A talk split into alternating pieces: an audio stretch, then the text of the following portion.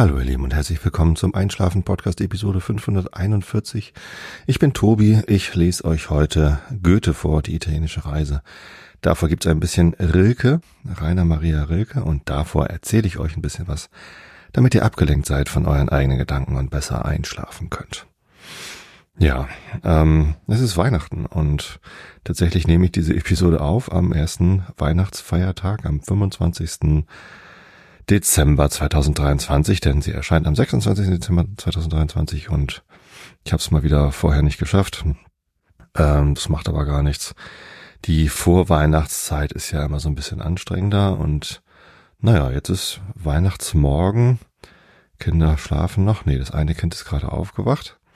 Ähm, und wir haben gestern am Heiligabend äh, sehr viel gegessen, sehr lange gefeiert und Frühstück fällt einfach aus. Heute Mittag fahren wir zu meinen Schwiegereltern.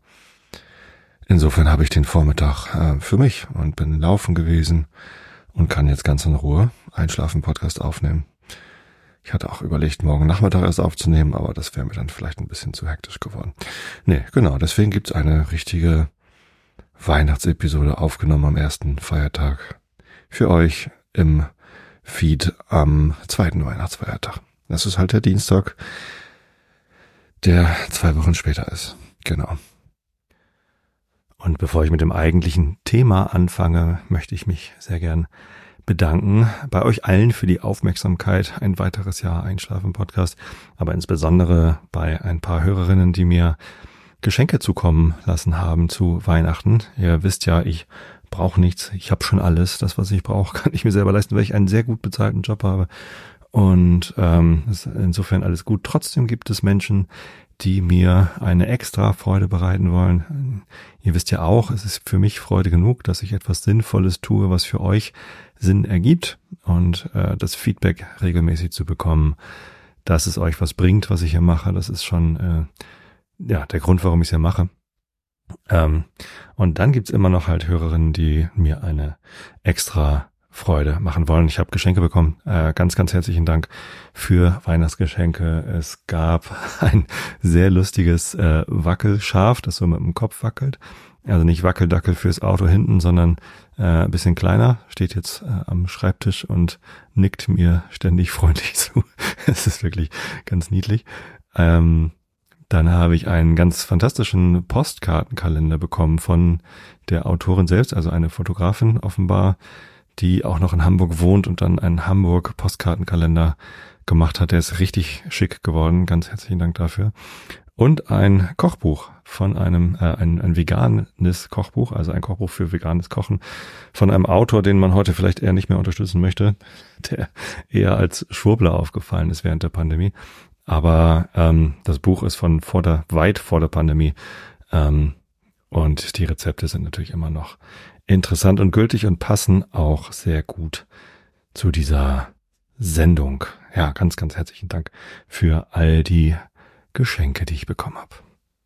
Ja, und was macht man an Weihnachten? Man spricht über Weihnachten.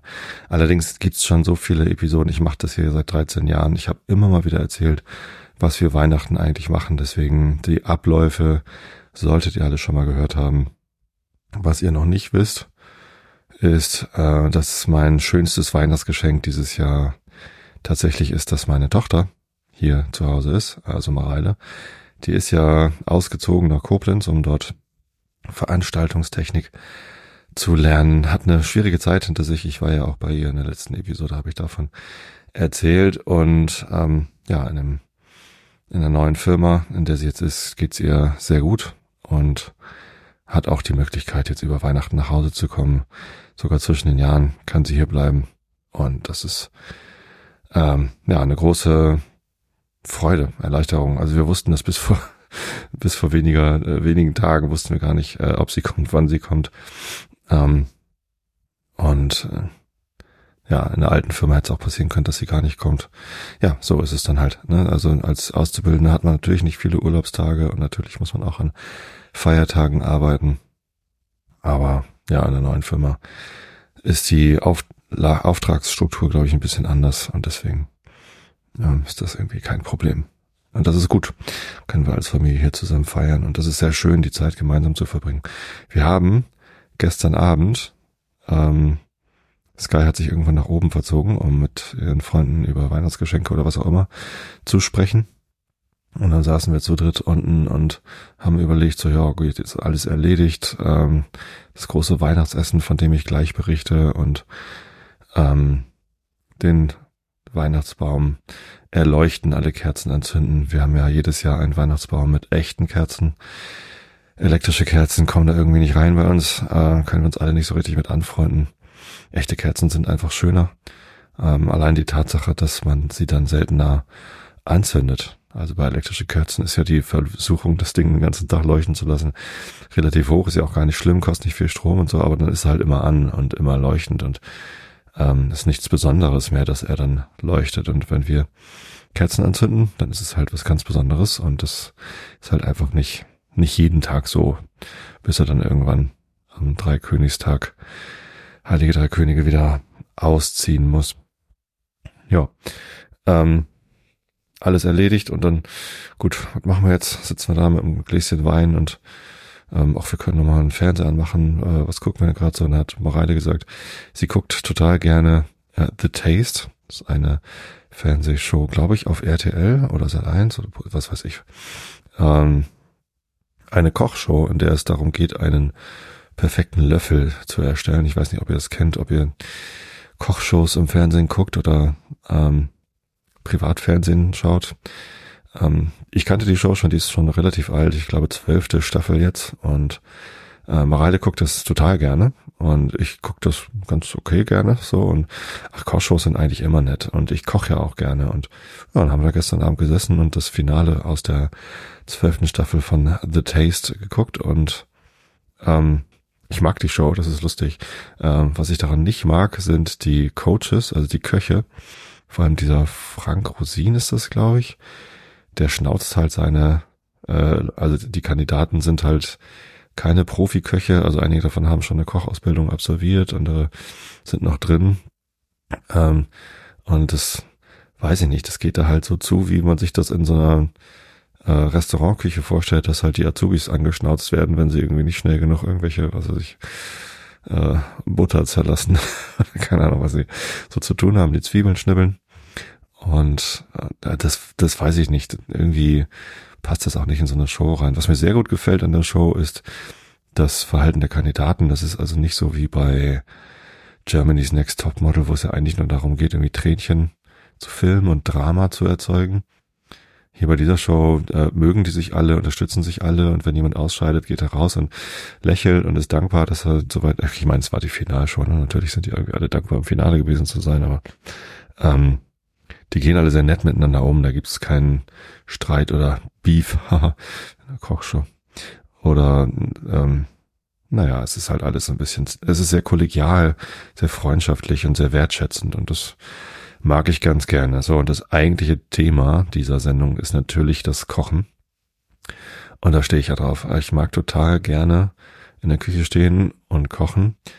Und äh, gerade zu Weihnachten mache ich das intensiv. Und ich mag auch total gerne anderen Leuten dabei zuschauen, wie sie mit Aromen hantieren, welche Handgriffe sie machen, äh, wie sie das machen. Ich war ja auch letztens mit der Firma, also mit dem Team, war ich in der Open Kitchen, hatte ich schon mehrfach erwähnt, äh, ein neues Restaurant, naja, anderthalb Jahre gibt's jetzt auch schon, in der großen Elbstraße in Hamburg, hinten im Altener Fischmarkt, Hausnummer weiß ich nicht, irgendwie dreistellig, 135, irgendwie sowas.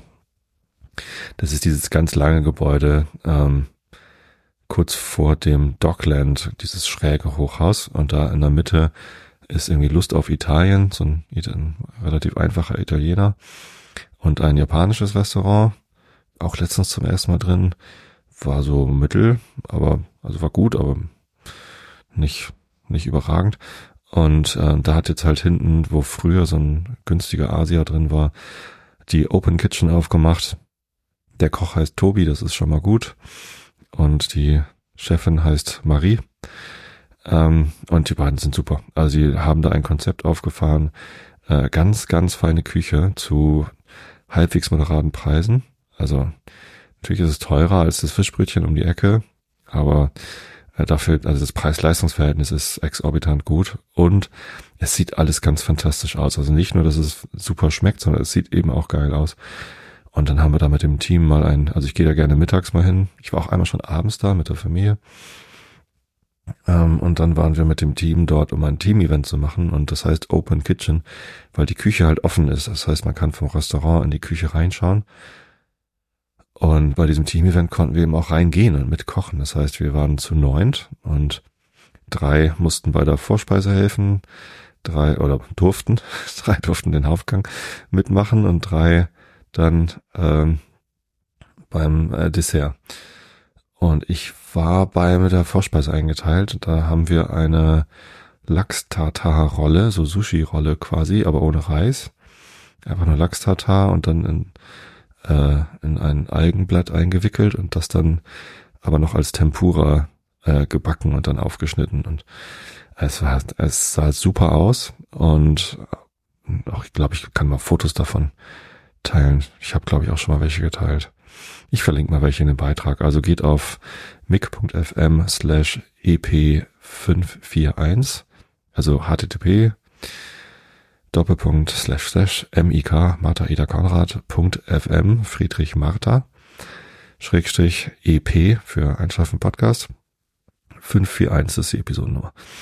Da findet ihr dann Fotos oder einen Link zu Fotos, ähm, die zu dieser Episode passen. Ähm, das wichtigste Foto ist natürlich das von gestern, ich gleich zum Hauptthema komme, äh, unser Weihnachtskochen. Ähm, aber ich kann auch von aus dem Open Kitchen noch ein paar Fotos hinzufügen, wie wir da gekocht haben.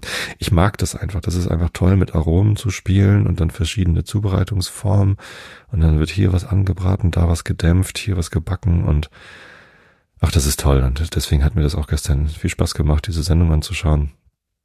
Und leider mit sehr viel Werbung durchsetzt. Also Privatfernsehen ist ja wirklich furchtbar. Wir haben das dann auf äh, Join geguckt. Sind ja für, für diese Privatsender. Ich weiß wirklich nicht, welcher Privatsender das ist. Ist mir auch egal.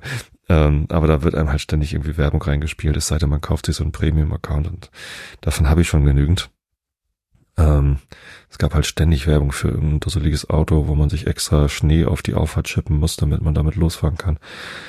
Äh, über eine Mutter, die äh, ihrer Tochter, weil sie ein eine Panne mit ihrer Seifenkiste halt gleich mit Pudding bewirft.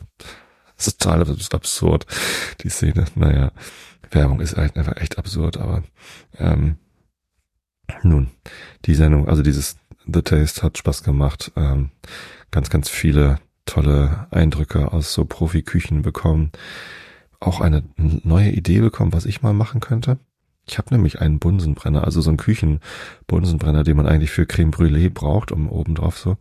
Und die haben den benutzt, um äh, Garnelen zu abzuflammen und wow, da habe ich ja Lust zu. Naja, ähm, und ganz tolle vegetarische Sachen auch. Also das äh, durchaus ein, ein Blick wert, was die da machen. Das knurrt hier schon mein Magen. Ich hoffe, ihr habt das nicht gehört. Ja, herrlich. So, Genau, und das war so unser, unser Weihnachten bisher. Und was ich eigentlich erzählen wollte, ist, was wir denn gekocht haben.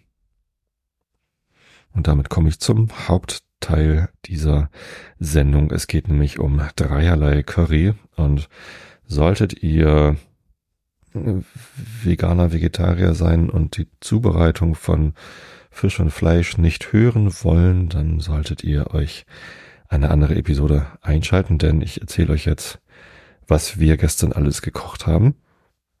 Und ähm, da ist halt Garnele und Lamm und Hähnchen dabei. Ich hoffe aber, ihr könnt es alle gut anhören. Ich habe zwar auch schon mal das Feedback bekommen, ich soll nicht so viel über das Kochen sprechen, weil man dann so einen Hunger bekommt beim Einschlafen. Das ist ja auch nicht so schön. Ähm, mir gibt es aber immer so ein ganz wohliges Gefühl. Also ich habe auch gestern, als ich The Taste geguckt habe, nicht wirklich Hunger bekommen, sondern es ist so, ja, das möchte ich irgendwann auch mal kochen und dann freut man sich darauf, das irgendwann mal auszuprobieren, aber man muss ja nicht unbedingt gleich Hunger bekommen. Also, folgende Schwierigkeit. Meine Frau, Schwierigkeit, Herausforderung. Meine Frau hat eine Arbeitskollegin, deren Mann irgendwie günstig an Lammfleisch rangekommen ist. Ich weiß gar nicht wie. Ähm, aber hochwertiges Lamm und dann halt nicht zu so exorbitanten Preisen, sondern zu moderaten Preisen. Ähm, und da haben wir dann überlegt, so, ach ja, man könnte mal wieder Lamm essen. Haben dann eine, eine Lammkeule bestellt und die war dann auch da und dann sagte aber Sky, nee, Lamm mag ich überhaupt nicht. Ähm, ich möchte Hähnchen wie immer. Und Mareile mag halt am liebsten Garnelen. So, und deswegen gab es am Heiligabend drei verschiedene Currys. Ich habe also drei kleine Portionen Curry gemacht.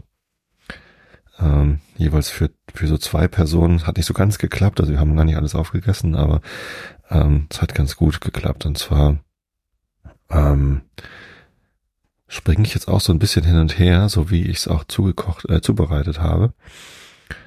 Denn ähm, mache ich das? Ich glaube, das erzähle ich am Ende. Ich erzähle erstmal, welche drei Gerichte es gegeben hat. Und ein bisschen was über die Gerichte und über das Kochbuch. Also das Kochbuch hatte ich auch schon öfter erwähnt. Das heißt 50 Great Curries of India von Camellia Punjabi. Es ist auf Englisch, aber ich gebe es auch auf Deutsch, habe ich mittlerweile gesehen. Meins ist schon sehr alt, ausgeblichen. Äh, es war mal grün, das hat so DIN A4-Format ungefähr.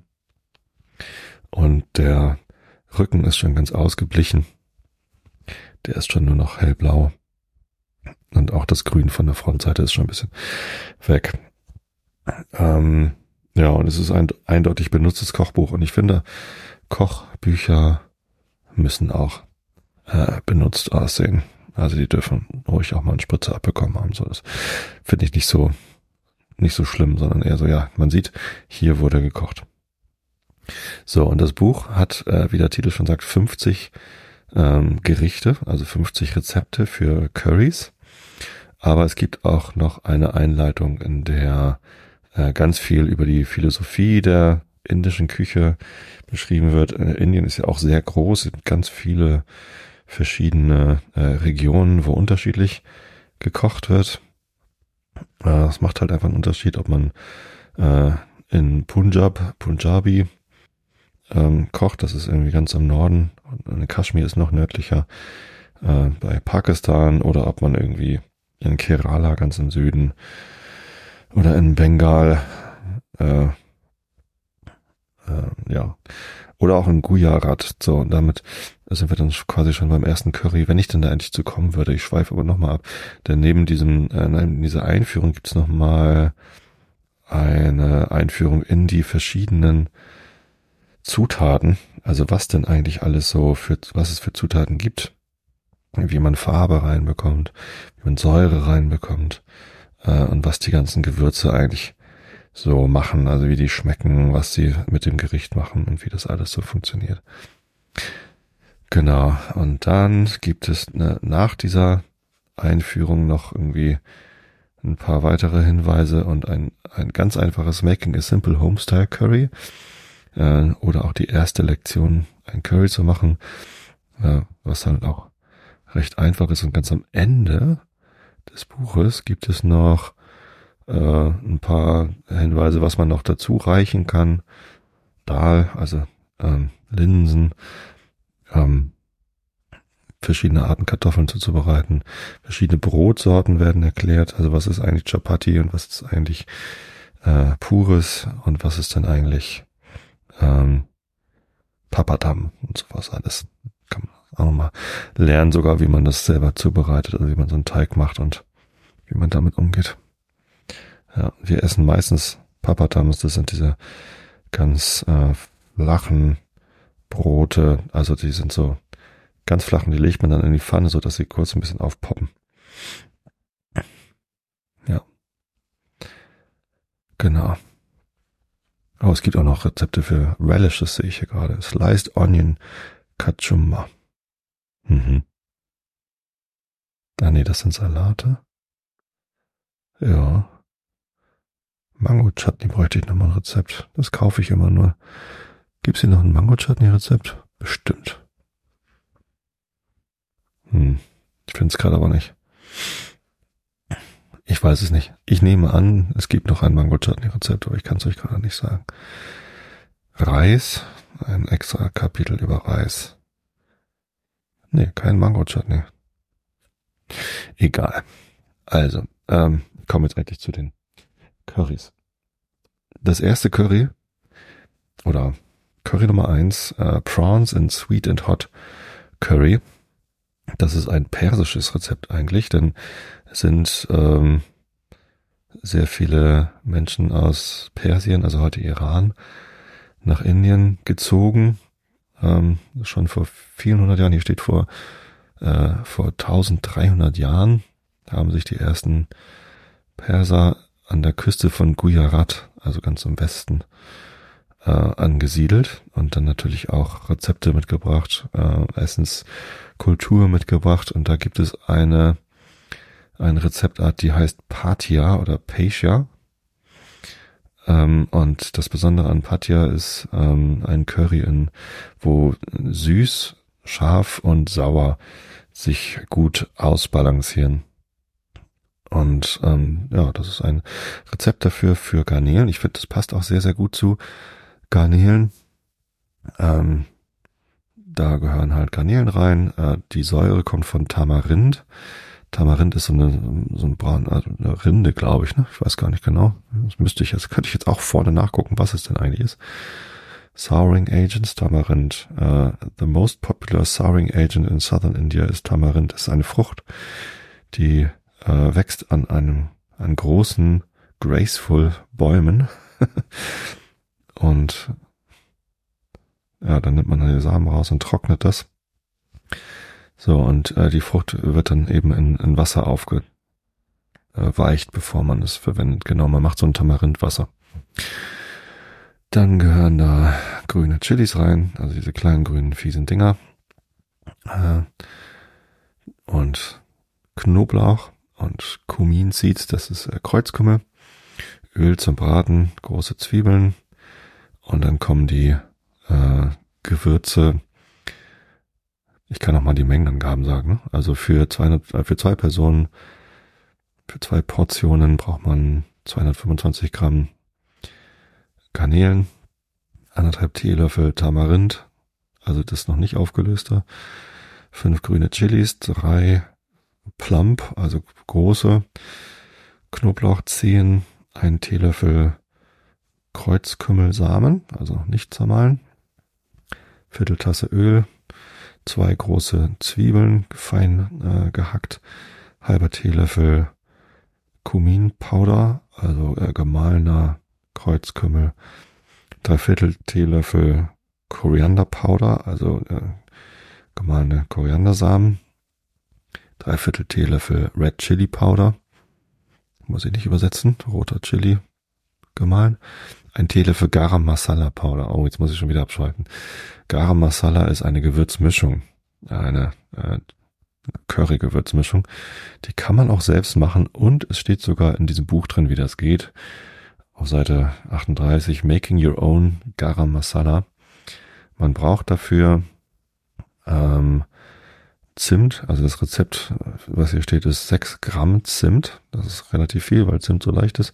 6 Gramm äh, Nelken, 6 Gramm Pfeffer und einen schwarzen Kardamom.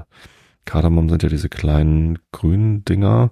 Und es gibt die aber auch in größer und schwarz. Das ist dann eben schwarzer Kardamom. Zwei Gramm. So, äh, das hier äh, geht dann so, dass man das erst in einer Pfanne erhitzt, also ohne Öl, äh, und dann ganz fein malt. Am besten mit so einer Moulinette oder so. Kann man natürlich auch am Mörser machen, aber da ist man eine ganze Weile dabei. Also das ist das Grundrezept. Man kann da natürlich noch weitere Dinge hinzutun zu dem äh, Garam Masala. Hier wird gesprochen von, was sagt sie? Ähm,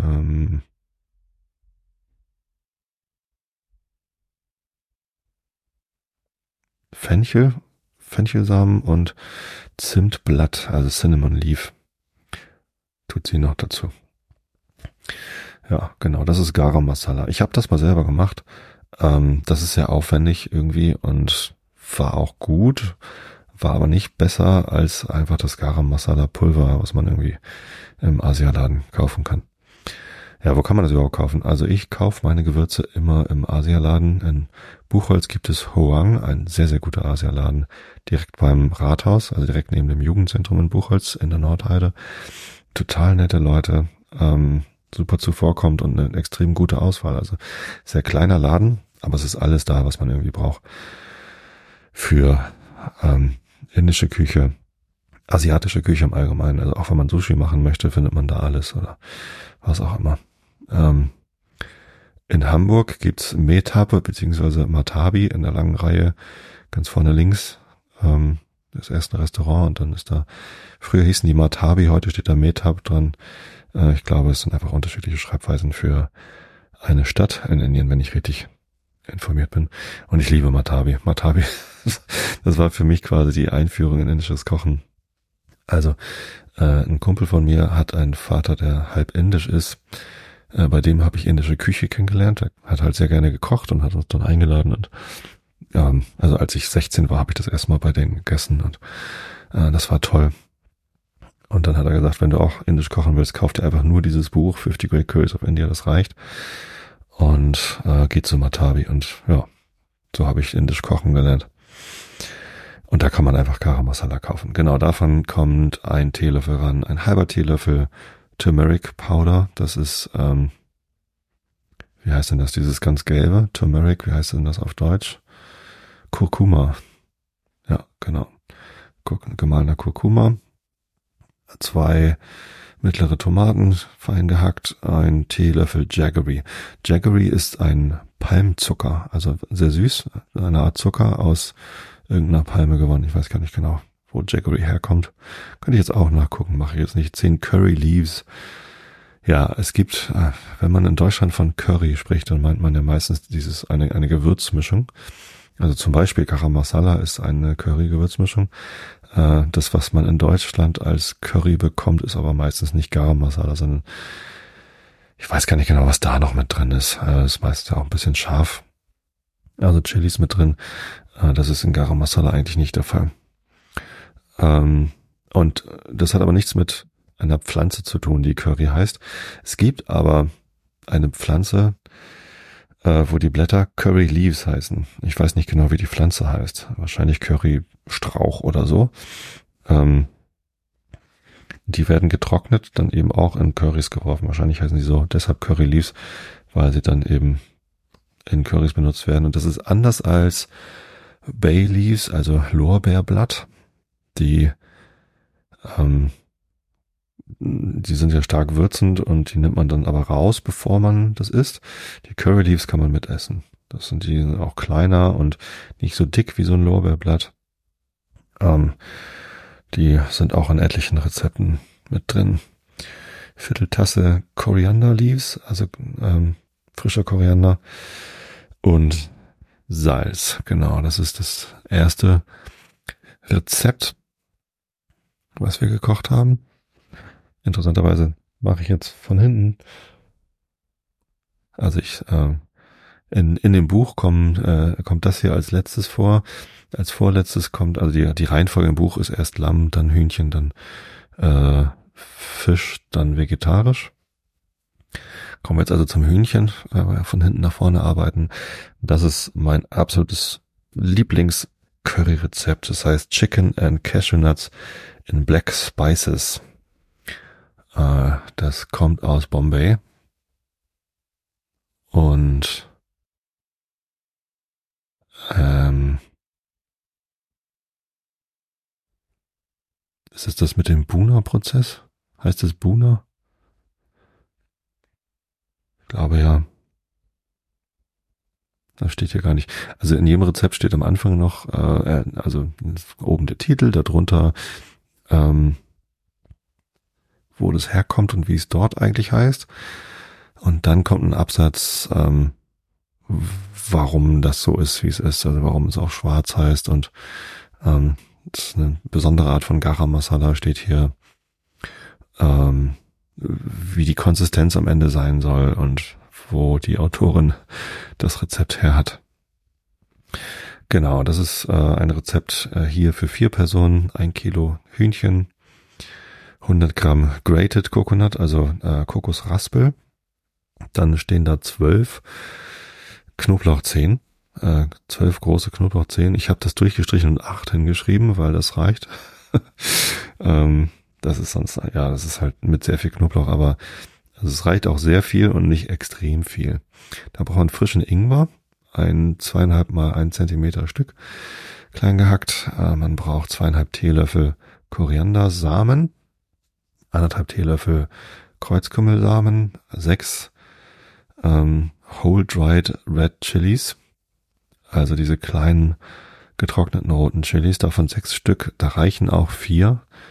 Ähm, sonst ist es einfach sehr, sehr scharf. Aber man kann ja auch sehr, sehr scharf essen. Sechs Nelken, äh, Zimtstange, also so ein siebeneinhalb Zentimeter Stück Zimtstange finde ich eine interessante Angabe, weil Zimt, Zimtstange ja auch sehr unterschiedlich dick sein kann. Also ich habe schon sehr dünne Zimtstangen und sehr dicke Zimtstangen gesehen. Hier wird nur auf die Länge eingegangen. Ich hätte es besser gefunden, eine Grammangabe zu haben. Da machen wir 225 Gramm Cashewnüsse, ähm, eine große Zwiebel, klein gehackt, fünf Teelöffel Öl und Salz. Das ist, sind die Zutaten für das äh, Hähnchencurry. Und dann kommt noch die Zutaten für das Lammcurry. Das Rezept heißt Lamb Curry with Stir-Fried Spice. Ach nee, das ist der Buna-Prozess, genau. Wenn man äh, Gewürze frittiert sozusagen. Ähm, Buna Gosht aus Delhi. Ähm, der Buna-Prozess bedeutet, dass man ähm, Gewürze in Öl frittiert. Und das ist ein wichtiger Teil dieses, äh, ja, dieses Rezepts. Und es dauert ungefähr 20 Minuten, äh, das Öl richtig, äh, die, die Gewürze richtig zu frittieren. So. Genau. Ähm, sehr aromatisch und ich kann euch bestätigen, dass das sehr lecker ist. Also, was braucht's? Dieses Rezept ist für sechs Personen. Das heißt, ich habe das gestern halbiert. Äh, das Hähnchen hatte ich auch halbiert, also das Rezept. Ähm, Im Endeffekt hatten wir also Currys für sechs Personen. Sechseinhalb. Nee, äh, sieben. Das hier habe ich halbiert, also drei. Ja. Eigentlich hatten wir Currys für sieben Personen und wir waren zu viert. Gut, wenn ich jetzt nochmal drüber nachdenke, weiß ich jetzt auch, warum was übergeblieben ist und warum wir alle sehr voll gefressen waren. Egal. Also, Lammcurry braucht eine Dritteltasse Öl, drei Zimt oder äh, Lorbeerblätter, eine schwarze Kardamom. Die habe ich vergessen. Warum habe ich die schwarze Kardamom gestern vergessen? Oder habe ich die drin gehabt? Ich habe extra noch schwarzen Kardamom gekauft. Die braucht man sehr selten, schwarzen Kardamom. Entweder macht man sich Garam Masala daraus oder es gibt halt ein paar Rezepte, wo man dann eine braucht. Und wenn man sich schwarzen Kardamom kauft, dann kauft man meistens so eine Tüte mit irgendwie drei, äh, mit, mit, irgendwie, weiß nicht, 20 Stück drin oder so. Deswegen kriege ich die meistens nicht aufgegessen, bevor sie dann einfach nicht mehr lecker sind. Hm, habe ich extra welche gekauft und ich benutze. Also muss ich es nochmal kochen mit schwarzem. Vielleicht hat deswegen das Lamm gestern. Hm, also das ist mir nicht so besonders gut gelungen, muss ich gestern sagen. Also es war lecker, aber es war nicht das, was ich gedacht hatte. Gut, ähm, ein 8 cm Zimtstange, 10 Pfefferkörner, 6 Nelken, 300 Gramm Zwiebeln, sehr fein gehakt, 25 Gramm frischen Ingwer püriert, ähm, 20 Gramm Knoblauch, sehr fein gehackt, 8 Gramm frische grüne Chilis gehackt, ein Kilo Lamm, ähm, Honor of the Bone steht hier, 250 Gramm Lammknochen, wenn man äh, Lamm ohne Knochen hat, braucht man noch extra Knochen. Das habe ich weggelassen. Ich finde immer Knochen mit Kochen. Ja klar, das muss man natürlich machen für den Geschmack und für äh, die ähm, für die Brühe. Geht aber auch ohne. So, halber Teelöffel Kurkuma, gemahlener äh, Turmeric Powder, anderthalb Teelöffel gemahlener Koriandersamen, ein Teelöffel rote Chili gemahlen, ein Teelöffel Garam Masala, 250 Gramm Tomaten, Drittel Tasse Full Fat Joghurt, also einfach ein Joghurt und ein Teelöffel chopped coriander leaves to garnish, also zum Garnieren noch ein bisschen Koriander drauf. Machen wir sowieso immer. Ja, genau, das waren so die Rezepte. Und ich weiß nicht, wie es euch geht. Also ich kriege jetzt doch schon wieder Hunger. Aber es gibt ja nachher Mittagessen bei den Schwiegereltern. Muss ich mich noch ein bisschen zusammenreißen. Ja, ähm, wie macht man jetzt drei Curries? Und das war wirklich interessant. Also Mareile hilft mir sehr gern beim Curries kochen. Und das ist gut, denn, naja, also das würde meine Frau mir helfen. Zu zweit sind wir in der Küche ganz gut aufgestellt, zu dritt ist das schon zu voll.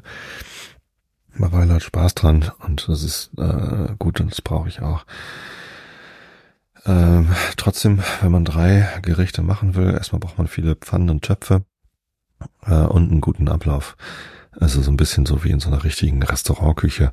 Haben wir uns gestern überlegt, wann machen wir eigentlich was? Äh, was müssen wir als erstes tun? Was sollten wir als letztes tun? Und ein bisschen improvisiert haben wir durchaus, aber es hat alles sehr gut geklappt. Am Ende waren alle Currys gleichzeitig fertig. Der Reis auf den Punkt und ähm, dann konnte Sky den Mangolassi machen. Oh, das erzähle ich euch nachher noch, wie man guten Mangolassi macht. Und äh, ja, es hat funktioniert. So, und der Plan war, für das Hähnchencurry äh, muss man äh, die Gewürze rösten, also ohne Fett in der Pfanne rösten und dann abkühlen lassen. Also das äh, dauert ein bisschen länger. Ähm, und deswegen haben wir damit angefangen. Nein, stimmt gar nicht. Angefangen habe ich damit äh, für das Garnelen-Curry die Tamarind äh, aufzulösen. Also anderthalb Teelöffel Tamarind, einfach ein Glas Wasser, ähm, halbe Tasse Wasser, also nicht nicht volles Glas Wasser, sondern da so ein Drittel Glas, äh, je nachdem wie groß das Glas ist. Also wie viel Milliliter mögen das sein? Vielleicht 75 Milliliter, keine Ahnung. Und das äh, stellt man einfach rein. Mindestens eine halbe Stunde muss das auflösen, immer mal rühren, damit sich das Tamarin gut auflöst und man so ein säurig, säuerliches Wasser hat. Dann haben wir fürs Hähnchencurry ähm, den Schritt zwei gemacht und zwar in einer großen Pfanne ohne Fett oder Öl die Kokosraspel, den Knoblauch, den Ingwer, Koriandersamen, Kreuzkümmelsamen, rote Chilis, Nelken und Zimt einfach über niedriger Hitze äh, fünf Minuten lang äh, rösten. Dann kann man äh, 50 Gramm Cashewnüsse dazu werfen und Zwiebel und noch weiter zehn Minuten rösten. Immer rühren, damit das nicht anbrennt. Und dann wegstellen, dass es sich abkühlen kann.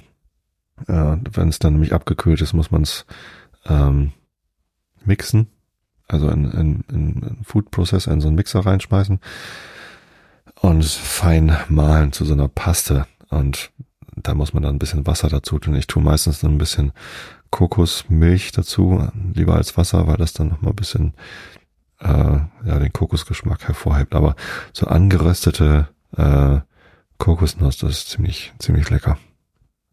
Kokosraspel an, an, anrösten. Ja, und äh, Schritt drei habe ich dann auch gleich noch gemacht, 25 Gramm von den Cashewnüssen mit ein ganz bisschen Wasser. Ich habe gestern viel zu viel genommen. in einem äh, Mörser klein malen. Da hat man auch so eine äh, Kokos, äh, Cashewnuss-Paste. Ja, das äh, war äh, der erste Streich für das Hähnchencurry. Äh, das muss dann ja abkühlen und die Cashewnuss-Paste auch ein bisschen äh, einweichen kann man zu Schritt zwei gehen und das war das äh, Garnelen-Curry. Da kann man nämlich die Soße gut vorbereiten. Die Garnelen brauchen ja nicht sehr lange, um gar zu werden. Die müssen ja auch nur kurz durchziehen. Ähm, die sollen ja auch schön knackig sein. Ähm, die wirft man also ganz, also zehn Minuten bevor Essen wirft man erst die Garnelen rein und äh, kocht die quasi eben durch. Aber die Soße kann man gut vorbereiten. So, und das geht so, man nimmt dann ähm, noch die, also man hat ja schon das Tamarindwasser vorbereitet, die grünen Chilis, die äh, Knoblauch, Zehen und Kumin, äh, Kreuzkümmelsamen, die tut man in Mörser und macht dann eine Paste draus. Dann äh, erhitzt man Öl im Topf und äh, gibt die Zwiebeln zu und macht halt irgendwie, äh, ne, also Zwiebeln anbraten. Und dann kommt die Paste dazu. Also wenn die Zwiebeln dann so schön glasig sind, kommt diese Chili, Knoblauch, Kuminpaste dazu, die man vorher gemacht hat und brät sie für zwei Minuten an. Und dann steht da, und dann kommt die Chopped Garlic Paste dazu, aber die ist ja schon drin. Also man hat ja nur eine Paste. da ist das Rezept äh, sehr verwirrend, aber es macht nichts. Genau. Ähm, wenn man dann die Zwiebeln mit der Paste irgendwie schön angebraten hat, kommen die Gewürze mit rein. Also die ganzen gemahlenen Gewürze, Kreuzkümmel, Koriander, Chili, Garam Masala und Kurkuma. Das muss dann noch für eine Minute angebraten werden und dann kommen die ähm, Tomaten dazu. So, und dann hast du da schon mal ein schönes Söschen. Und da muss man dann abschmecken. Also da kommt dann nach fünf Minuten, wenn es eingekocht ist, äh, bisschen, also die Hälfte von dem Tamarindwasser und Jaggery, also das, das Süße und die Blätter, also Curry Leaves, äh, ein bisschen Salz und dann kommt halt das Abschmecken. Da muss man gucken, dass man diese ähm, Balance hinbekommt aus scharf und sauer und süß. Ja, und wenn das dann fertig ist, kann man das beiseite stellen. Vielleicht noch ein bisschen einkochen lassen. Wir hatten da gestern sehr, sehr wenig. Also es war eine ganz, äh, ganz wenig dicke Soße. Da kann man ein bisschen Wasser dazu tun. Ach so steht hier auch dreiviertel Tasse Wasser. Aber ähm, ja, je nachdem, wie, wie dünn man das haben möchte. Eigentlich soll es ein bisschen dicker sein, das Curry, aber man kann es auch ein bisschen dünnere Soße machen. Ist dann auch leichter abzuschmecken. Genau, dann war das vorbereitet. Und äh, dann haben wir mit dem Lammcurry angefangen. Ähm, das braucht zwar viel Zeit, aber es kommt relativ früh auch das Lamm dazu. Das heißt, wenn das dann irgendwie fertig ist, dann sollten die anderen Currys auch fertig sein. Deswegen haben wir ähm, ja das dann gemacht. Ähm, da tut man dann sehr viel Öl in einen Topf und mit dem Lorbeerblatt, Kardamom und äh, Zimtstange und wenn das dann irgendwie anfängt zu brutzeln, kommen noch Pfefferkörner und Nelken dazu. Und nach einer Minute die Zwiebeln und die werden dann äh, schön angebraten. Viertelstunde, äh, bis das dann irgendwie, bis die Zwiebeln schön glasig sind und ein bisschen, bisschen Farbe bekommen. Also erst die weiße Farbe verlieren und dann vielleicht so ein bisschen Farbe bekommen. So, und dann kommen Ingwer, äh, Knoblauch, grüne Chilis und das Lamm dazu, Teelöffel Salz, ähm, was wird dann, das ist auch mal interessant, Stir Fry over a low heat for 20 minutes, also anbraten äh, über niedriger Hitze. Ich mache dann immer, also damit es dann angebraten ist und damit das Fleisch auch so ein bisschen Röstaromen bekommt, mache ich die jetzt ein bisschen höher, aber darf natürlich nicht zu hoch sein, damit es nicht, äh, damit die Gewürze auch nicht anbrennen. Ja, da muss man relativ viel rühren, damit es nicht anbrennt. Äh, wenn es zu trocken wird, wenn es zu da an ansetzt, dann muss man ein bisschen Wasser dazu tun. Ja, und dann nach 20 Minuten kommen die äh, gemahlenen Gewürze dazu, Kurkuma, Koriander, rote Chili und Garam Masala. Das wird dann auch nochmal fünf Minuten mitgebraten und dann kommen die pürierten Tomaten. Ja, da kann man auch einfach ähm, äh, Passata nehmen, Tomatenpassata. Äh, wird dann auch fünf Minuten eingekocht. Dann bekommt ein bisschen Wasser dazu. Viertelstunde äh, durchgekocht und dann kommt äh, der Joghurt dazu. Das gibt dem Ganzen dann so ein bisschen Cremigkeit. Äh, vorher ist es komplett rot, also es sieht einfach sehr aus wie Tomatensauce und mit dem Joghurt wird es dann halt so ein bisschen cremiger. Genau. Und das lässt man dann einfach kochen auf niedriger Hitze, bis das Lamm schön durch und zart ist. Dann ist das schon mal fertig. Ähm, während das dann also köchelt, kann man mit dem Hähnchen weitermachen. Da haben wir die Paste ähm, zubereitet und abkühlen lassen. Also erstmal, sie wird übrigens erst abkühlen lassen und dann ähm, äh, durchgemixt mit dem Mixer. Ähm, genau, und diese äh, gemahlene Mischung wird dann in Öl angebraten. Also Öl in Kochtopf, die ähm, Paste dazu und dann zehn Minuten lang die Paste braten quasi, also und über niedriger Hitze, aber so, dass es schön irgendwie nochmal arom. Und das ist also in, spätestens dann riecht eure Küche fantastisch. also die riecht vorher schon gut, weil das, äh, weil das andere auch alles riecht, aber das hier, das ist mein Lieblingsmoment, wenn, wenn du Öl in der Pfanne hast und dann diese ähm, Mischung aus Kokosnuss, Knoblauch, Ingwer, Koriander, Chilis, Nelken, also das, und Zimtstange, wenn das dann frittiert wird, das da geht mir immer das Herz auf, das ist super lecker. Ja, genau. Ähm, dann kommt noch, also nach 10 Minuten kommen die, ihr hattet ja noch extra 25 Gramm Cashewnüsse äh, gemahlen und zu so einer, äh, mit, mit Wasser zu so einer Paste gemacht.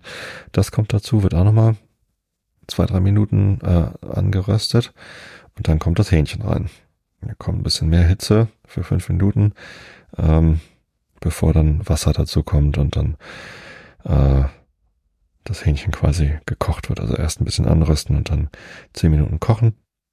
Und dann äh, nach zehn Minuten kann man die restlichen Cashewnüsse also ganz dazu tun, dass man nochmal ganze Nüsse drin hat. Also, also die Cashewnüsse werden auf drei verschiedene Arten hier reingetan. Einmal in der Gewürzpaste quasi mit angeröstet und äh, aus dem Mixer. Dann hat man nochmal die extra Cashewpaste mit Wasser irgendwie, äh, die dann später dazu kommt und am Ende nochmal ganze Cashewnüsse. Die haben wir gestern weggelassen, weil Sky gar nicht so gerne ganze Cashewnüsse am Essen hat, dass irgendwie das ganze Gericht quasi aus Cashewnüssen besteht. Ähm, war dann nicht so schlimm. Ja. Genau. Und das wird dann gekocht, bis das Hühnchen fertig ist. Ähm, und bis das äh, eine richtig dicke Textur hat. Ich hatte gestern ein bisschen viel Wasser drin. Äh, man lässt es dann einfach äh, offen köcheln, bis dann die gewünschte äh, Sämigkeit erstellt worden ist. Ja, und dann als letztes kommt das äh, erste Curry wieder und da tut man dann die Garnelen mit rein, äh, erhöht die Hitze, dass dann die Garnelen schön durch sind und noch schön knackig sind und dann sind drei Currys fertig. Was dann noch fehlt, ist der Reis. Wir machen immer Basmati-Reis.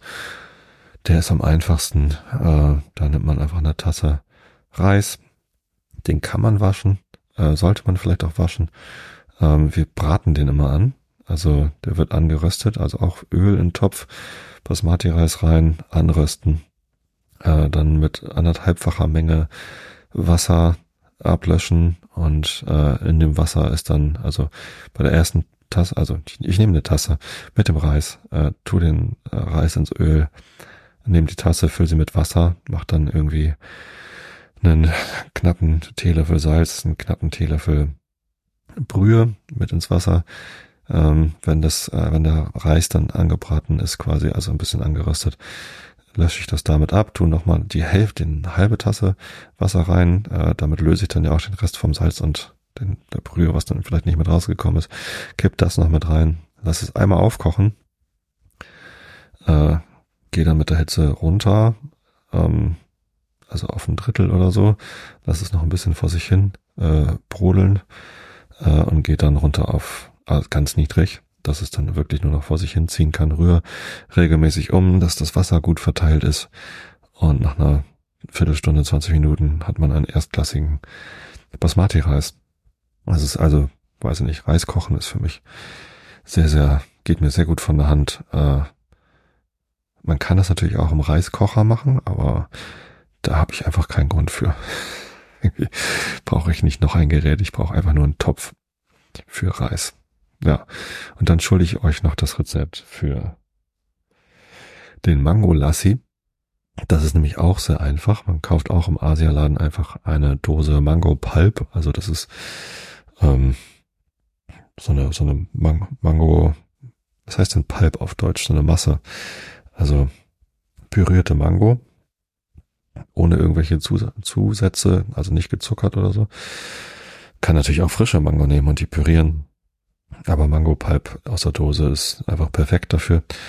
Ähm, nimmt, weiß ich nicht, zu gleichen Teilen Mango Pulp, also weiß ich nicht, so 400 Gramm Mango Pipe, 400 Gramm Joghurt. Und zwar einfach nur ganz normaler Full Fat, so dreieinhalb Prozent Joghurt. Also nicht unbedingt äh, fettarm Joghurt nehmen oder so, sondern da muss schon Geschmack drin sein. Äh, tut das in Mixer zusammen mit einem guten Schuss, also zwei, drei Esslöffel Kevra-Wasser gibt's auch bei Matabi oder im Asialaden. Wenn man das nicht findet, kann man auch Rosenwasser nehmen. Also nicht das Wasser von, von der Rose, sondern das heißt Rosenwasser, weil es halt so aromatisiertes Wasser ist. Ähm, nicht aus eurer Vase das Wasser nehmen. Und dann ein wenig Zucker vielleicht, wenn, wenn man das besonders süß mag, aber braucht man gar nicht, weil die Mango eigentlich süß genug ist, also auch die ungesüßte. Und Eiswürfel. Und das packt man den Mixer, drückt einmal drauf, dass es irgendwie das Eis, die Eiswürfel ein bisschen verkleinert sind. Fertig ist der Mango Lassi. Das schmeckt fantastisch. Also aufwendigere Rezepte braucht man eigentlich nicht. Genau, dazu haben wir Papadams. Ähm, die kriegt man auch im Asiamarkt in so einer flachen Plastikpackung, wo dann so zehn Stück drin sind. Wir essen die total gerne mit Kreuzkümmel. Äh, gibt's aber auch äh, ohne Kreuzkümmel oder in verschiedenen anderen Variationen. Da nimmt man eine Pfanne ohne Fett, macht die heiß, legt die rein, bis sie äh, quasi ein bisschen aufploppen. Die Ränder muss man manchmal ein bisschen runterdrücken. Das heißt, ein, ein ganz harter äh, Rohling sozusagen. Und äh, wenn der dann sich aufwellt, dann muss man zusehen, dass alle Bereiche des Papadams Kontakt mit der heißen Pfanne hatten und dann ist das schön aufgeknuspert. Kann man auch, also die kann man auch sehr gut vorbereiten. Die müssen nicht heiß sein, wenn man sie isst, sondern das ist dann einfach quasi nochmal so eine Beilage, ein bisschen was Reis mit Soße drauf schaufeln kann. Lecker, lecker, lecker. Jo. Hätte ich nicht gedacht, dass ich 50 Minuten brauche, um diese Rezepte vorzustellen. Ähm, allerdings habe ich auch gestern sechs Stunden gebraucht, um diese Gerichte in der Küche zuzubereiten. Also wir haben gestern früh gefrühstückt um halb zehn oder zehn vielleicht und äh, sind direkt danach in die Küche. Erst hat meine Frau äh, die Nachtische für heute zubereitet. Eine Mousse Schokolade gibt's jedes Jahr zu ihr, äh, von ihr zu Weihnachten für das große Festessen bei Schwiegereltern ähm, und noch ein äh, Kokosgrießpudding mit Himbeeren hat sie gemacht. Und direkt danach sind Marianne und ich in die Küche und haben gekocht. Und das waren sechs Stunden. Das war eine ordentliche Arbeit. Tja, natürlich braucht man dann auch ein bisschen länger, um das zu beschreiben, was man alles lecker gekocht hat. Aber es hat sich gelohnt. Es war ein sehr gutes Essen. Das Hähnchencurry ist einfach äh, mein absolutes Lieblingscurry. Einfach weil die Gewürze ach, das macht einfach Spaß, das zu kochen. Es riecht ganz lecker und der Geschmack, äh, das ist für mich ein absolutes Highlight. Das Garnelencurry war, da haben wir nicht gut abgeschmeckt. Das war vor allem scharf und zu wenig sauer und ein bisschen zu wenig süß. Also da hätten wir uns beim Abschmecken ein bisschen mehr Mühe geben müssen, damit das wirklich gut ausbalanciert ist. So war es halt im Wesentlichen scharf. Ähm, es war jetzt nicht schlecht, aber ich glaube, wir sind dem Rezept nicht ganz gerecht geworden. Macht nichts. Also es, es war natürlich trotzdem sehr lecker. Einfach ein scharfes Garnelencurry, nicht so viel Säure. Geht auch. Man kann ja noch nach dem eigenen Geschmack ausbalancieren. Ja. Wenn ich mir, wenn ich, wenn ich mich auf das Garnelencurry hätte konzentriert, äh, konzentrieren können, dann äh, wäre es ein bisschen anders geworden. Aber macht nichts. Und das Lammcurry, ja, wahrscheinlich habe ich äh, da am wenigsten Konzentration drauf gehabt. Es war gut, das Lamm war sehr lecker. Es war auch wirklich hochwertiges Fleisch. Und insgesamt hat es auch funktioniert. Aber von den dreien war es gestern äh, das Schwächste, obwohl es trotzdem noch sehr lecker war. Naja. Ich muss jetzt aber auch nicht wie bei The Taste irgendwen rauswerfen. Wenn, dann müsste ich mich selber rauswerfen, denn äh, beim Lammcurry hatte ich quasi den Hut auf. Beim Garnelencurry hatte Mareile den Hut auf. Ähm, deswegen, und, und die hat auch super geschmeckt. Insofern haben wir auch alles richtig gemacht.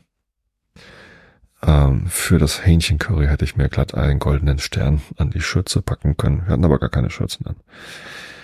Insofern alles gut. Wir haben Weihnachten wunderbar überstanden.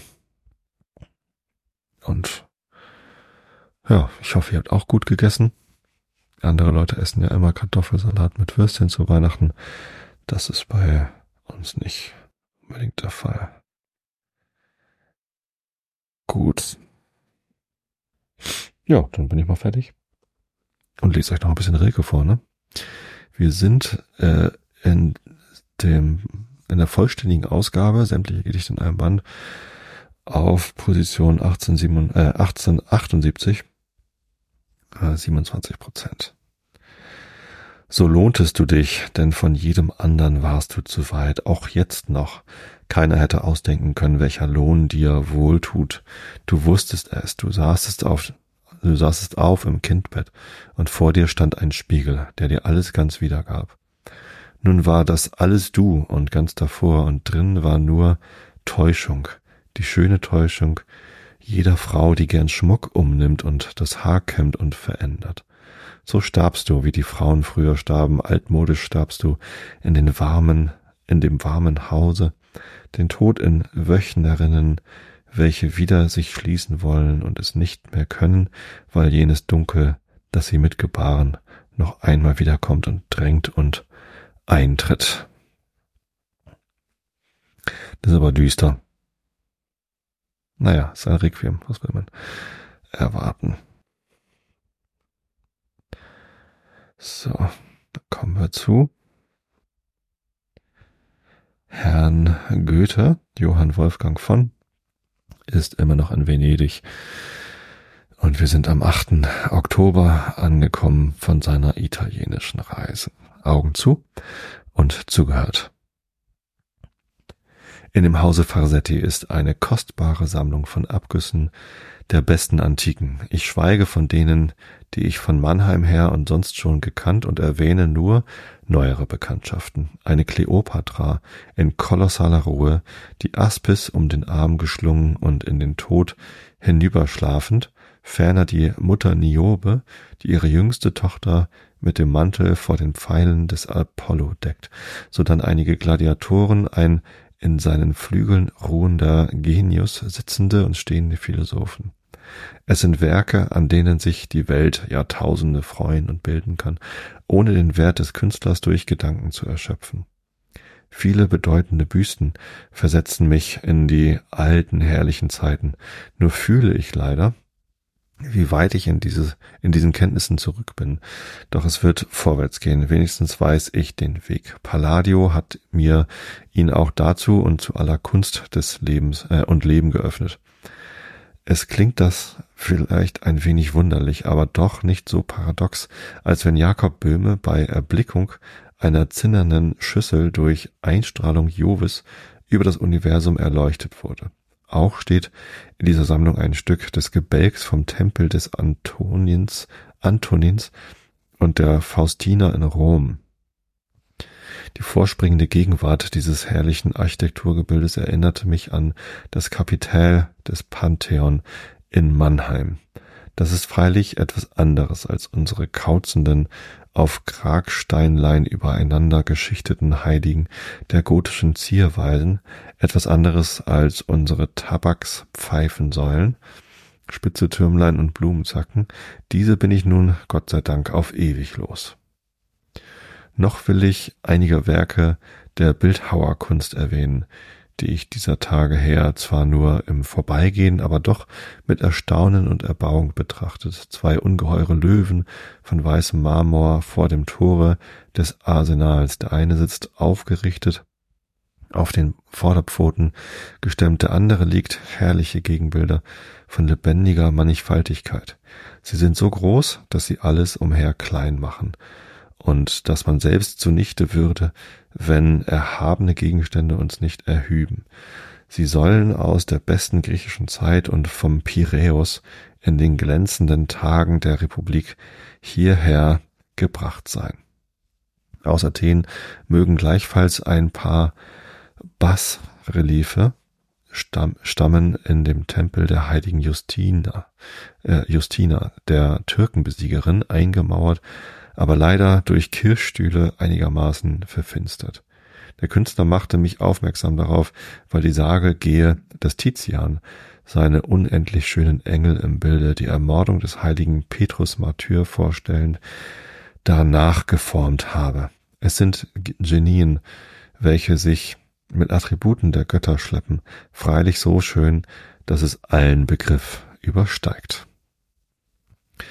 So dann betrachtete ich mit ganz eigenem Gefühl die nackte kolossale Statue des Marcus Agrippa in dem Hofe eines Palastes. Ein sich ihm zur Seite heraufschlängelnder Delfin deutet auf einen Seehelden. Wie doch eine solche heroische Darstellung den reinen Menschen Göttern ähnlich macht. Die Pferde auf der Markuskirche besah ich in der Nähe. Von unten hinauf bemerkt man leicht, dass sie fleckig sind, teils einen schönen gelben Metallglanz haben, teils kupfergrünlich angelaufen.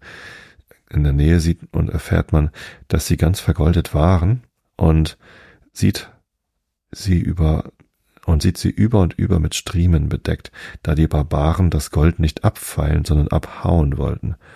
Auch das ist gut, so blieb wenigstens die Gestalt. Ein herrlicher Zug Pferde. Ich möchte einen rechten Pferdekenner darüber reden hören. Was mir sonderbar scheint, ist, dass sie in der Nähe schwer und unten vom Platz leicht wie die Hirsche aussehen. Gut, bis dahin. Weiter geht's noch weiter am 8. Oktober. Also sehr viel am 8. Oktober geschrieben. Aber das gibt's dann in der übernächsten Episode. Bis dahin wünsche ich euch äh, schöne Tage, wenn ihr das jetzt hier zeitnah hört. Hoffe ich, ihr habt einen schönen zweiten Weihnachtstag oder habt schöne Weihnachtstage gehabt. Kommt gut rüber ins neue Jahr 2024. Wenn ihr das hier viel später hört, dann wisst ihr das schon, wie ihr rübergekommen seid.